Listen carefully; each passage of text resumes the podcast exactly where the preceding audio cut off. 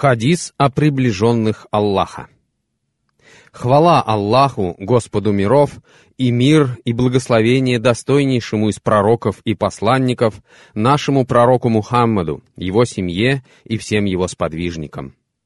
Хадис о приближенных Аллаха подробно разъяснен и прокомментирован в книге Аш-Шаукани «Катар аль-Вали фи шар хадис аль-Вали». В этом хадисе содержится много важных вопросов, которые вызвали затруднения даже у выдающихся ученых, не говоря уже об искателях знаний и простых верующих. Как передает Абу Хурайра, ради Аллаху ан, посланник Аллаха, салаллаху алейхи вассалям, сообщил нам в хадисе Кутси, что Всевышний сказал, «Я объявлю войну враждующему с моими приближенными, Самое любимое для меня из всего, что делает раб мой в стремлении приблизиться ко мне, то, что я вменил ему в обязанность. И будет раб мой стараться приблизиться ко мне, делая больше положенного, пока я не полюблю его. Когда же я полюблю его, то стану его слухом, посредством которого он будет слышать, и его зрением, посредством которого он будет видеть, и его рукой, которую он будет брать, и его ногой, с помощью которой он будет ходить, если он попросит меня о чем-нибудь, я обязательно дарую ему это. А если обратиться ко мне за защитой, я обязательно защищу его. И ничто не вызывает у меня колебаний так, как извлечение души моего верующего раба, который не желает умирать и которому я не желаю делать ничего плохого. Передается несколько похожих версий этого хадиса. Знайте же, да благословит вас Аллах, что Мухаммад, салаллаху алейхи вассалям, лучший из пророков, господин пророков, оратор пророков и предводитель пророков. Когда они придут, он будет их оратором. Когда они соберутся вместе, он будет их предводителем. Он заступник, заступничество которого будет принято Всевышним. И он будет первым, над кем разверзнется земля, и он первым постучит в райские врата а лучшим из приближенных Аллаха является Абу Бакр Ас-Сиддык, ради Аллаху ан. Ас-Сиддык означает «правдивейший» или «тот, кто верит во что-то или кому-то постоянно». То есть после пророков нет приближенного Аллаха лучше и величественнее, чем Абу Бакр. И ни Аль-Хидр, ни кто-либо другой не могут претендовать на это положение. Это если исходить из утверждения тех, кто считает Аль-Хидра приближенным Аллаха. В одном из хадисов сказано, «Солнце не вставало и не садилось после эпохи пророков и посланников при человеке лучшем, чем Абу-Бакр». Абу-Бакр — лучший из приближенных Аллаха и никогда не будет в мусульманской общине человека лучше, чем Абу-Бакр. Сколько бы он ни молился, и сколько бы ни постился, и сколько бы ни усердствовал на пути Аллаха, потому что эту степень, ступень первенства во всем, уже занял Абу-Бакр ради Аллаху ан. Абу Хурайра, ради Аллаху ан, передает, что посланник Аллаха, салаллаху алейхи вассалям, сказал, «Того, кто расходовал на пути Аллаха по две вещи, имеются в виду две вещи из каждого вида достояния человека, возможно также, что речь идет об обязательных и добровольных расходах. Того, кто расходовал на пути Аллаха по две вещи, призовут из врат рая. О раб Аллаха, это благо, Совершавших молитвы призовут из врат молитвы. Тех, кто принимал участие в джихаде, призовут из врат джихада. Тех, кто давал милостыню, призовут из врат милостыни. А постившихся призовут из врат Ар-Райян. Услышав это, Абу Бакр ас-Сиддык, ради Аллаху Анху, сказал, «Ни в чем не будут нуждаться те, кого призовут из этих врат». Но найдутся ли такие, кого станут призывать изо всех врат рая? Посланник Аллаха, салаллаху алейхи вассалям, сказал, «Да, и я надеюсь, что ты окажешься среди них, о Абу Бакр». Кто же такие приближенные Аллаха? Некоторые люди утверждают, что приближенные Аллаха — это люди, которые полностью забывают себя, помня только об Аллахе. В качестве доказательства этого странного утверждения они приводят слова Всевышнего «И помяни Господа своего, когда забудешь». 18 сур, 24 аят. Они говорят, мол, если ты забыл себя, значит ты помянул Аллаха. Это ошибка. Эти люди также сказали, вот Всевышний Аллах сказал, Среди вас есть такие, которые желают мира этого, и такие, которые желают последней жизни. Третья сура, 152 аят. Причист Аллах, а где же те, которые желают Аллаха? То есть им почему-то показалось, что те, которые желают мира вечного, не желают Аллаха. Аллах упоминает о том, что некоторые из подвижников, принимавших участие в битве при Ухуде, стремились к Аллаху и к миру вечному, а некоторые из участников битвы, точнее спустившиеся с горы лучники, бросившиеся собирать военную добычу, хотели мира этого. И Всевышний Аллах сказал, «Среди вас есть такие, которые желают мира этого». Третья сура, 152 аят. Это о тех, кто спустился с горы. И Всевышний Аллах сказал, «И такие, которые желают последней жизни». Третья сура, 152 аят. Это о сподвижниках и о Мухаммаде, салаллаху алейхи вассалям. Некоторые люди, которым эти два толкования кажутся ошибочными, сказали, «Кто чист душой, далек от грубости и соблюдает права, тот и есть приближенный Аллаха». Сторонники теории единства бытия говорят, «Все сущее — приближенные Аллаха». Причист Он и превыше Он того, что они говорят. 17 сура, 43 аят. К счастью, один выдающийся исламский ученый дал исчерпывающий ответ сторонникам этого утверждения и разбил их доводы, доказав необоснованность и несостоятельность их измышлений. Если же говорить об определении, которое дают приближенному Аллаху приверженцы сунны, то это определение не придумано ими, а дано самим Всевышним. Воистину, приближенные Аллаха не познают страха и не будут опечалены. Они уверовали и были богобоязненны. Десятая сура, 62 и 63 аяты. Таким образом, под приближенным Аллаха подразумевается богобоязненный верующий. Всевышний Аллах сказал, «Ваш покровитель — только Аллах, его посланник и верующие, которые совершают молитву, выплачивают закят и преклоняются. Если они считают Аллаха, его посланника и верующих своими покровителями и помощниками, то ведь поборники Аллаха непременно окажутся победителями. Пятая сура, 55 и 56 аяты. Сподвижники считали, что приближенным Аллаха можно стать только одним способом — посредством покорности Ему, покорности раба своему Господу. Они старались снискать это положение посредством поклонения Всевышнему, и ближе всего к Аллаху был тот из них, кто усерднее поклонялся Ему. Поэтому Абу Бакр и был лучшим из приближенных Аллаха. Он поклонялся Ему больше других. Он совершал хадж, постился, выплачивал закят, обращался к Аллаху с мольбами и отдал исламу свое имущество и жизнь. К тому же никто не боялся Аллаха так, как он. Поэтому в книге имама Ахмада «Аз-Зухд» «Равнодушие к мирским благам» упоминается о том, что он часто плакал, так что другие люди тоже начинали плакать. А увидев птицу, он говорил, «Ах, если бы я был птицей и летал себе на просторе! Блаженна ты, птица, прилетаешь к воде и питаешься с деревьев, а потом ни расчета, ни наказания».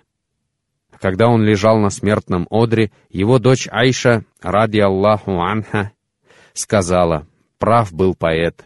Нет, не спасает юношу богатство, когда в груди его предсмертный хрип». Он же сказал ей, «Не говори этого, но говори, смертельная агония явится с истиной. Вот то, чего ты избегал, и подуют в рог, это день угрозы, и каждая душа явится вместе с погонщиком и свидетелем». 50 сура, с 19 по 21 аяты. И он отправился навстречу милости Всевышнего, не оставив после себя ничего, кроме своей одежды, мула и скромного имущества. Когда-то он был состоятельным торговцем, однако он пожертвовал все свое имущество на пути Аллаха и получит благую награду за это в судный день. Итак, приближенный Аллаха — это верующий человек, который боялся Аллаха и вершил благие дела. Абу Осман Ас-Сабуни в своей книге о приближенных Аллаха пишет, что приближенный Аллаха — это тот, кто совершает обязательные поклонения, избегает запретного, запасается дополнительным поклонением, обладает здравым сердцем и благим нравом, выстаивает ночи в молитве, усердствуя на пути Аллаха, демонстрирует должную покорность Всевышнему Аллаху, хорошо обходится с людьми, правдив и так далее. Описание в книге довольно длинное. А Ибн Аль-Каим сказал в книге «Этапы пути идущих», что приближенный Аллаха не должен носить какую-то определенную одежду.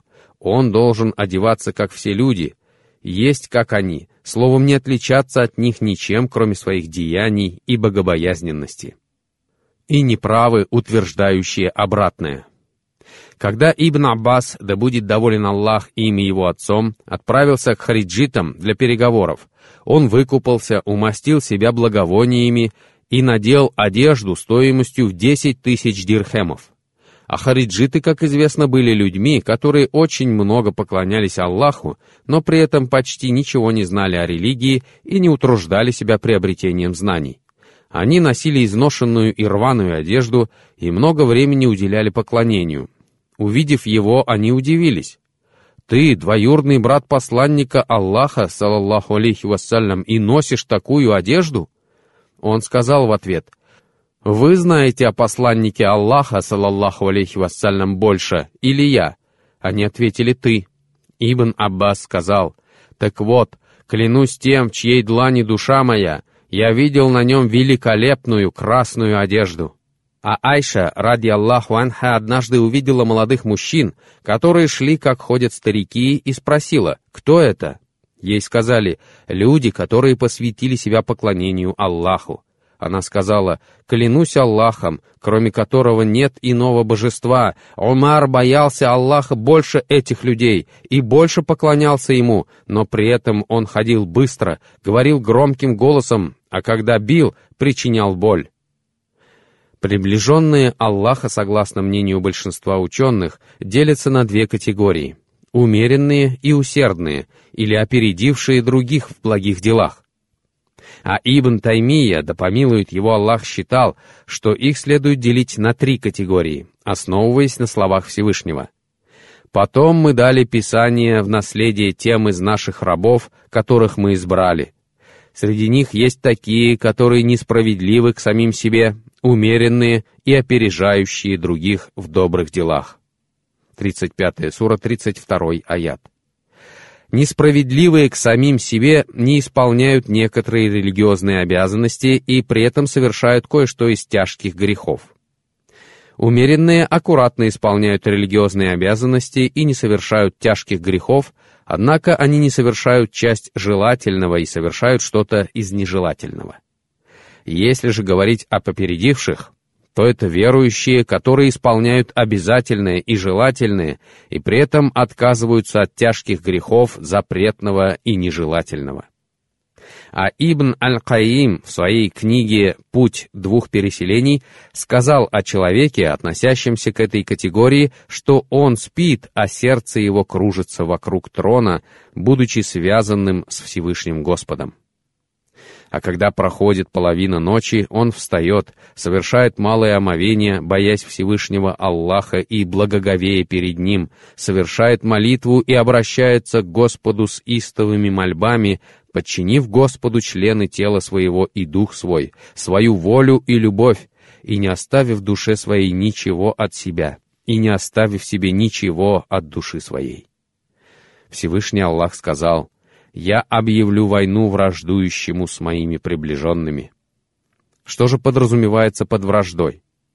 Если ты поссорился с мусульманином, и между вами временно возникли негативные чувства, после чего вы помирились, считается ли это враждой, о которой говорится в данном хадисе? Ученые сказали, что подобные ссоры, споры и склоки не входят в понятие враждебности, о которой идет речь в данном случае. В хадисе подразумевается вражда, причиной которой становится близость человека к Всевышнему, то есть его положение приближенного Аллаха. Имеется в виду тот случай, когда к человеку относятся враждебно именно потому, что он приближенный Аллаха, богобоязненный верующий. В качестве примера можно привести рафидитов, которые ненавидят Абу Бакра, и ненавистников семьи пророка, салаллаху алейхи вассалям, ругающих Али, ради Аллаху анху. Сюда же относится вражда неверующих по отношению к верующим, и вражда сторонников нововведений по отношению к тем, кто придерживается сунны пророка, салаллаху алейхи вассалям. Сюда же относится вражда лицемеров по отношению к верующим, которая выражается в насмешках над ними, злословии и пятнании их чести и репутации. Если же говорить о научных спорах, обычных конфликтах и негативных чувствах, которые время от времени неизбежно возникают между людьми, то это не относится к вражде, о которой говорится в рассматриваемом нами хадисе. В этой части хадиса, где говорится об объявлении войны, употреблен глагол, указывающий на двустороннее совершение определенного действия, то есть глагол, предполагающий взаимность, двустороннее объявление войны и обоюдное участие в ней. Однако Всевышний Аллах, разумеется, превыше того, чтобы его слабый раб мог вести войну с ним. Поэтому ученые, комментируя этот хадис, сказали, что подразумевается, что, поступая так, человек обрекает себя на гибель, навлекая на себя гнев Аллаха. А гнев Всевышнего, как известно, страшен и губителен. В этом хадисе Всевышний Аллах сообщает нам о том, что совершение дополнительного поклонения помогает верующему снискать его любовь, несмотря на то, что обязательное поклонение важнее дополнительного. Причина в том, что дополнительному поклонению обычно уделяют внимание те верующие, которые аккуратно совершают обязательное поклонение. Таким образом, в дополнительном поклонении верующий стремится приблизиться к Всевышнему Аллаху и обрести его любовь. Тогда как обязательное поклонение раб Всевышнего чаще всего совершает из страха перед наказанием Аллаха или стремления попасть в рай. Поэтому в хадисе упомянуто именно дополнительное поклонение и подчеркивается его влияние на степень близости верующего к Господу. Дополнительное поклонение, упомянутое в хадисе, включает все виды поклонения, совершаемые добровольно, то есть сверх обязательного поклонения. Главным из этих видов поклонения является дополнительная молитва, например, молитва духа, сунны обязательных молитв, витр и так далее. К этой же категории относятся дополнительные посты, паломничество в Мекку, милостыня и другие виды поклонения, совершаемые верующим не в качестве исполнения обязанности, а добровольно, по личному желанию. Однако стоит отметить, что некоторые люди в силу собственного невежества неверно понимают этот хадис и начинают уделять дополнительному поклонению больше внимания, нежели обязательному поскольку видят, что в хадисе особо упоминается именно дополнительное поклонение. Такие люди неуклонно совершают молитву духа, но при этом не идут в мечеть на обязательную молитву, имея такую возможность, а утреннюю совершают после восхода солнца, то есть после истечения ее времени. Или же человек уделяет молитве таравих больше внимания, чем обязательным молитвам. Это ошибочное понимание хадиса. Мусульманин должен уделять внимание поклонению в соответствии со степенью его важности. Всевышний Аллах также сказал в хадисе Кутси, «Когда же я полюблю его, то стану его слухом, посредством которого он будет слушать, и его зрением, посредством которого он будет видеть, и его рукой, которую он будет брать, и его ногой, с помощью которой он будет ходить». Ученые предложили несколько толкований этой части хадиса. Согласно одной из них подразумевается уподобление, то есть этот раб любит поклонение Аллаху и приближение к нему подобно тому, как любит он свой слух, зрение и так далее. Согласно другой версии, которая представляется более правдоподобной, эти слова означают «все органы человека будут делать лишь то, что вызывает довольство Всевышнего и угодно ему». То есть Всевышний Аллах как будто говорит, его уши будут внимать лишь тому, что угодно мне. Его глаза будут смотреть лишь на то, что угодно мне. Его ноги будут ходить ради того, что угодно мне. И так далее. Согласно третьей версии, в хадисе опущено слово, которое подразумевается. То есть Всевышний Аллах имел в виду следующее. «Я буду оберегать его слух и оберегать его зрение» и так далее. Наиболее правильное из этих толкований то, согласно которому Всевышний Аллах будет помогать своему верующему рабу в покорности ему, предоставляя каждому его органу возможность делать то, что угодно ему и вызывает его довольство. Следует упомянуть о двух категориях людей, которые поняли эти слова неправильно, что и стало причиной их отхода от истинного пути – к первой категории относятся люди, которые назвали свое песнопение проявлением воли Аллаха и Его могущества, утверждая, что оно исходит от Него, а не от них самих. Это явный отход от прямого пути и искажение смысла хадиса. Ко второй категории относятся сторонники теории единства бытия, утверждающие, что Всевышний Аллах воплощается в некоторых людях и становится их слухом, зрением и так далее. Это неверие, и да убережет нас Аллах Всевышний от подобного. Всевышний Аллах сказал, «И если он попросит меня о чем-нибудь, я обязательно дарую ему это». Однако в этом мире мы видим приближенных Аллаха, которые просят его о чем-то, но не получают ответа на свою мольбу. Как же согласовать это со сказанным в хадисе? Всевышний Аллах может дать верующему то, о чем он просит, уже в этом мире — а может приберечь это для мира вечного, увеличив его награду.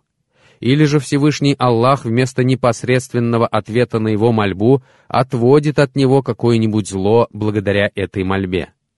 Всевышний Аллах знает, что лучше для нас, и Он мудрый распорядитель. Всевышний также сказал, «И ничто не вызывает у меня колебаний так, как извлечение души моего верующего раба, который не желает умирать, и которому я не желаю делать ничего плохого». Можно ли сказать об Аллахе, что Он колеблется? Колебаться свойственно лишь творениям, обладающим слабой волей, и это недостаток, который Аллаху не приличествует. Соответственно, нельзя приписывать Всевышнему данное действие — Ученые предложили несколько толкований этой части хадиса. Согласно одному из толкований, имеется в виду тот случай, когда человек оказывается на волоске от гибели, но Всевышний Аллах спасает его. Это подобно колебаниям, которые присущи человеку. Согласно другому толкованию, подразумевается колебание ангела смерти и верующего, как в случае с Мусой, алейхиссалям, которому явился ангел смерти, чтобы забрать его душу, а Муса ударил его, выбив ему глаз. Ангел вернулся к Аллаху, и Всевышний Аллах вернул ему глаз, после чего ангел вернулся к Мусе и забрал его душу. Однако это мнение слабое и далекое от истины. Согласно еще одному толкованию, подразумевается мягкость и деликатность, с которой происходит извлечение души верующего из тела, как будто Всевышний Аллах не желает забирать душу верующего — поэтому и упоминается колебание. Согласно другому толкованию, Всевышний Аллах желает встречи со своим верующим рабом, однако знает, что он питает отвращение к смерти и боится мук, которыми она сопровождается, и желание встречи с ним и нежелание причинять ему боль и страдания противопоставляются друг другу и названы колебанием. В действительности же это не колебание, потому что предопределенное Всевышним непременно свершится. Это толкование наиболее правильное, и именно его выбрал Ибн Таймия, а Всевышний Аллах знает лучше.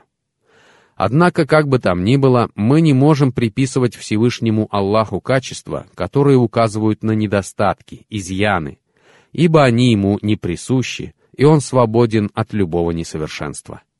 В хадисе содержится запрет причинять вред верующему, приближенному Аллаха и обижать его. Всевышний Аллах предостерегает от этого и предупреждает о том, что поступающий так словно бросает вызов ему и восстает против него. Да сделает Всевышний Аллах нас с вами одними из его приближенных. А Всевышний Аллах знает обо всем лучше. Да благословит Аллах и приветствует нашего пророка Мухаммада, его семью и сподвижников.